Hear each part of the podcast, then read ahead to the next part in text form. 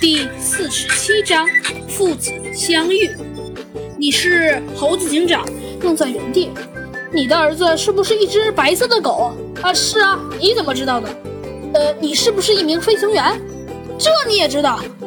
啊，哦，我不仅知道这个，我还知道你送给了你儿子一个飞机模型，而且你的儿子叫小浩。天哪，你什么都知道！中年人差点惊掉了下巴。猴子警长告诉他与小浩的事情，以及目前小浩的情况。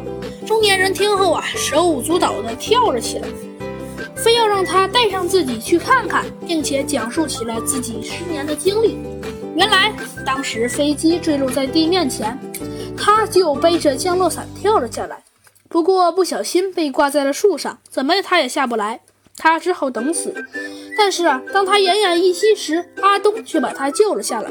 阿东啊，曾经是机场的清洁工，只是为了得到他的情报干的。与他认识，他十分感激阿东，问他有什么东西能回报阿东。可是阿东却却告诉他他的真实身份，并且要求他为自己做一辈子小弟，而且还要一辈子待在海里，不能与亲人见面。他无法抵抗，只得答应。于是就在海里运用水下 3D 投影仪和变声器，帮助阿东做出龙王来骗钱，一干就是十年。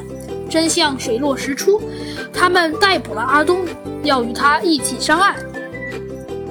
小浩，猴子警长弗兰熊带着阿东一起上了岸，向小浩打招呼：“啊，你们成功抓到了犯人，太好了！”小浩看到阿东，兴奋地说道：“啊，是啊。”对了，我还给你带来了一位新客人。猴子警长微微一笑，向身后轻轻一指。小浩有些疑惑，哪位客人？他怎么不知道？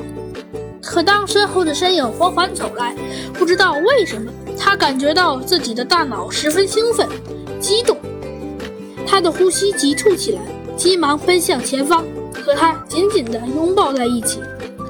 欢迎回家。